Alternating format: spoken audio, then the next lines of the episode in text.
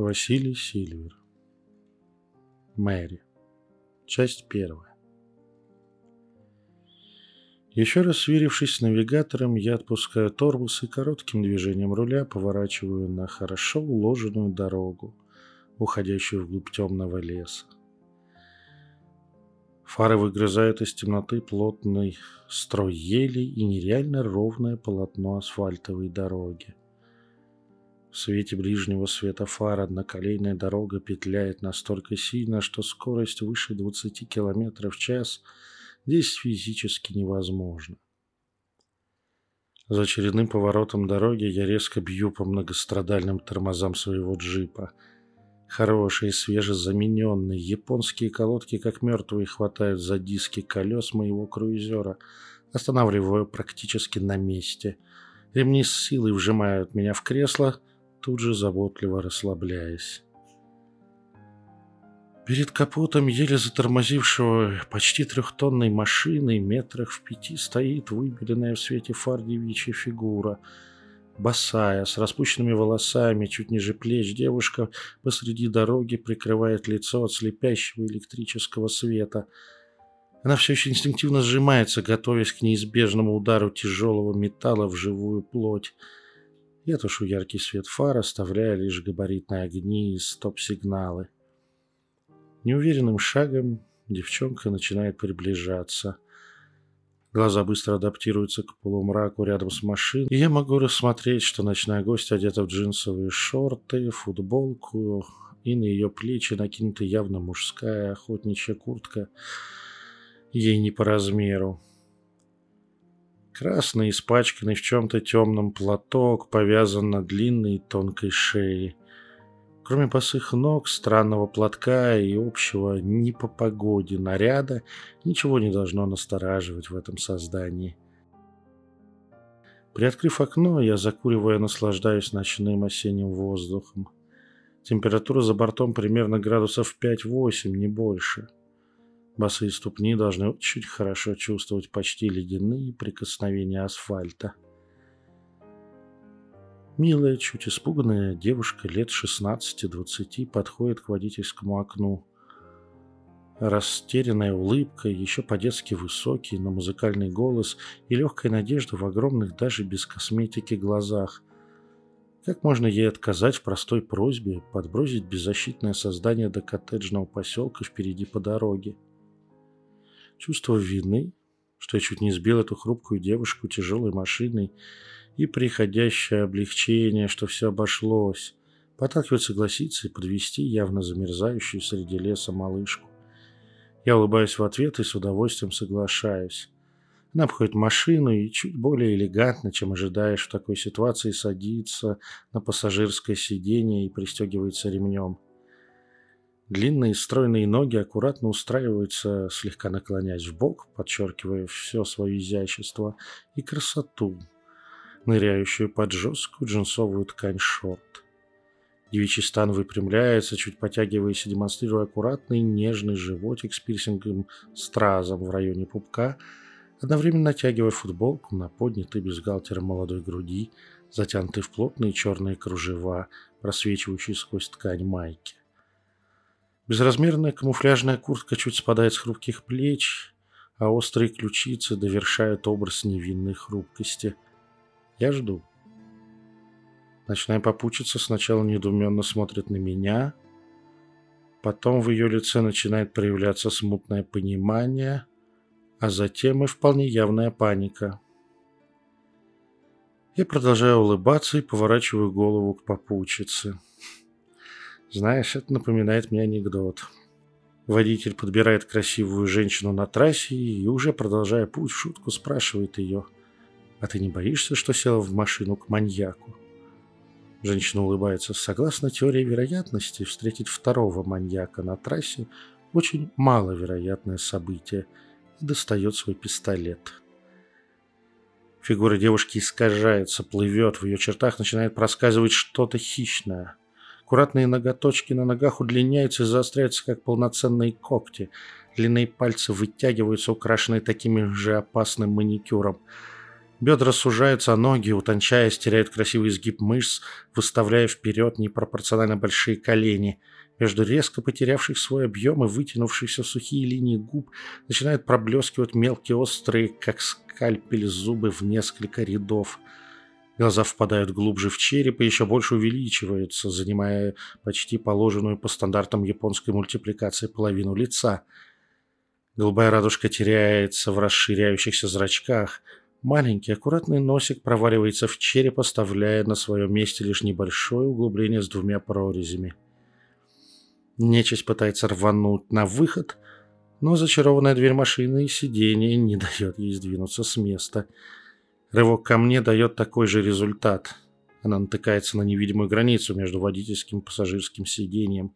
Все попытки развоплотиться блокирует специально подготовленный ремень безопасности. Успокойся и экономи энергию. Если будешь хорошей девочкой, то с тобой ничего страшного не случится. Я пытаюсь вложить в голос максимум доброжелательности, хотя нотки легкой издевки предательски пролезают помимо моей воли.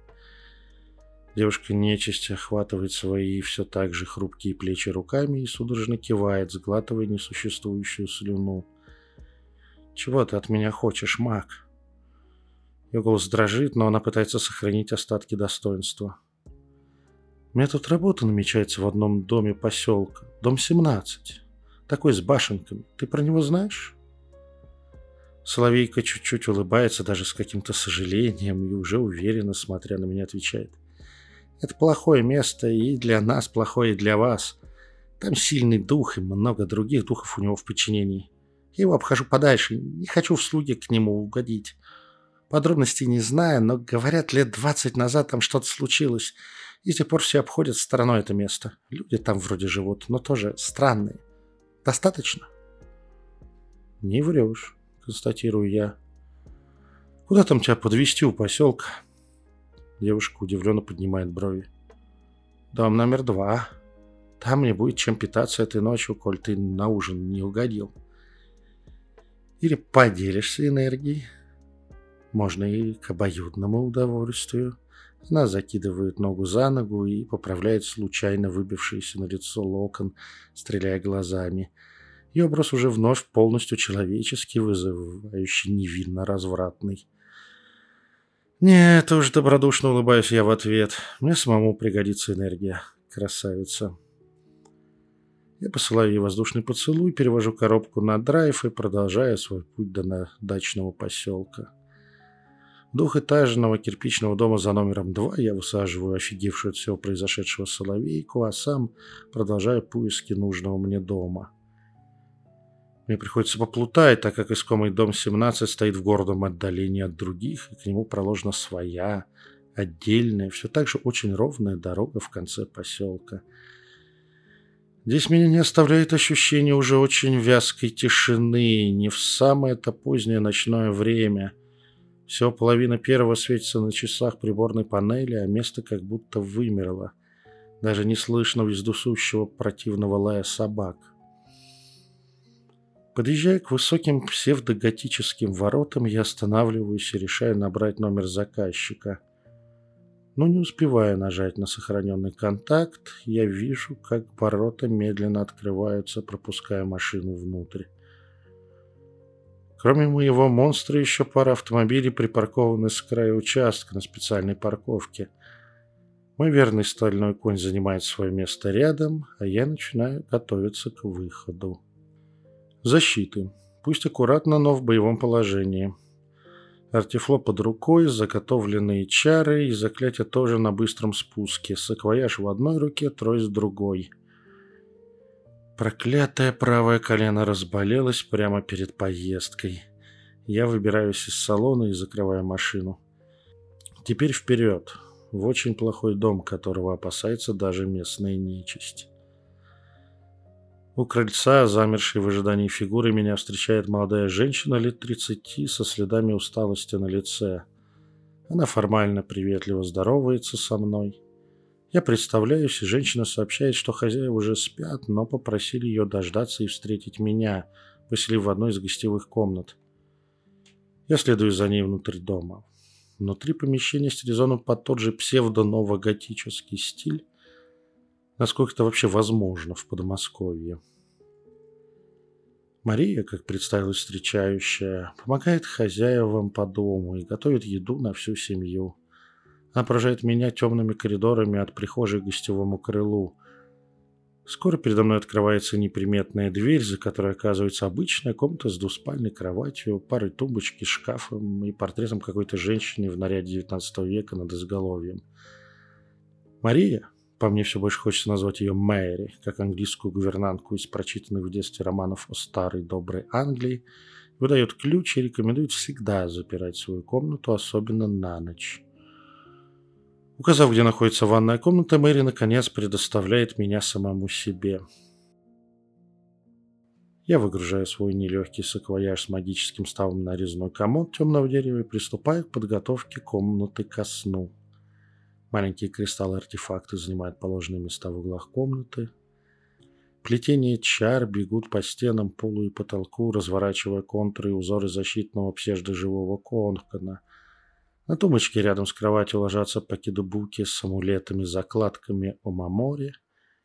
Теперь можно выдохнуть, развалившись на кровати поверх покрывала. Фон дома до всех моих манипуляций ощущается как нейтрально давящий.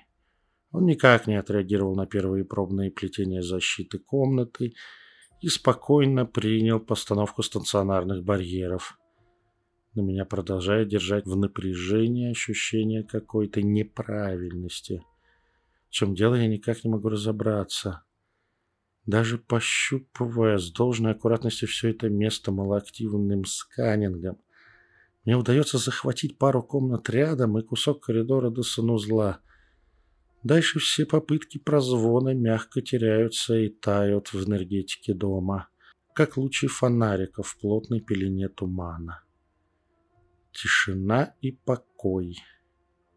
Если бы меня сюда не сопроводила Мария Мэри, то я мог бы предположить, что сейчас в доме нет никого и ничего, кроме меня. Так, отсюда и прямо сейчас я уже ничего нового не соображу.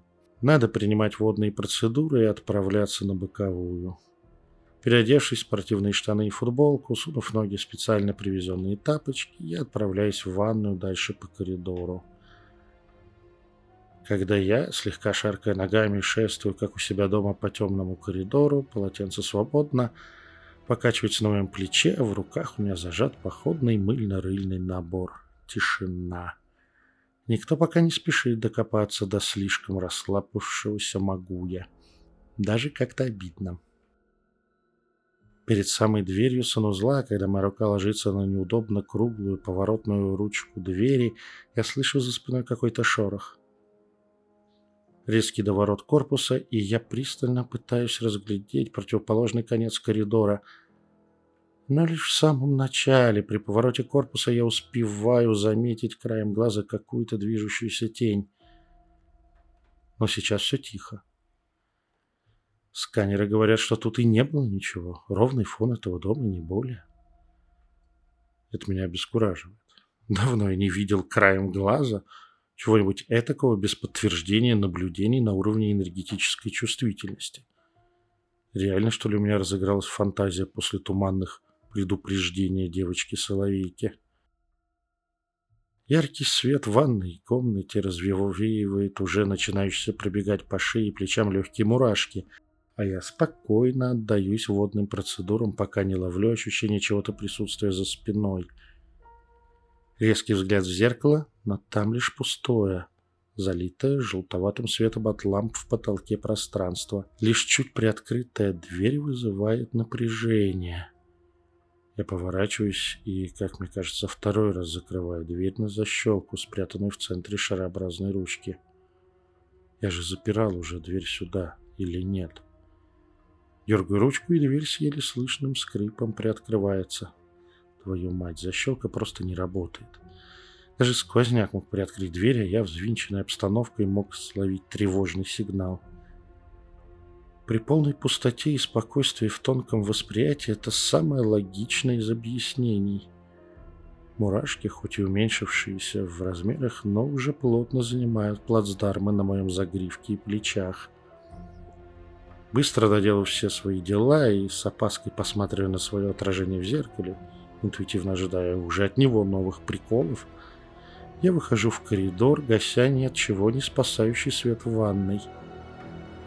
Скрипучий паркет чуть прогибается под моими тяжелыми шаркающими шагами, пока я в полной готовности иду до двери своей комнаты. Звуки моих шагов по какой-то причине не замирают, когда я становлюсь перед дверным проемом, а еще доходят два или три шага со стороны, откуда я пришел. Быстрый взгляд в сторону непрошенных звуков — там пустота. Взбудораженная энергетика просто вылизывает каждый сантиметр пространства коридора, но ничего. Тихо и пусто. Даже отдаленных намеков на скрытые или какие-то маскирующие магические приемы нет. Так честными глазами может смотреть вам в лицо социопат и отрицать любые доказательства, в то время как вы полностью уверены в его вине. Я делаю глубокий вдох Медленно выдыхаю, отпираю дверь своей в этой доме комнаты. Тихо, никаких новых ощущений, лишь защиты внутри приятно касаются тела, передавая радость от возвращения хозяина. Так, чувствительности я не лишился, значит, тут в чем-то другом дело. На меня наваливается усталость. Как только я оказываюсь под нежными и родными защитами в относительной безопасности – Похоже, я недооцениваю, как тяжело на мои нервы давит неопределенность и общее непонимание, что здесь происходит. Привычка хоть что-то чувствовать помимо странных проявлений играет дурную шутку. Я раздеваюсь и ложусь в кровать, предварительно пристроив пару ритуальных ножей под подушку, и почти моментально падаю в темноту сонного забытия. Продолжение silêncio.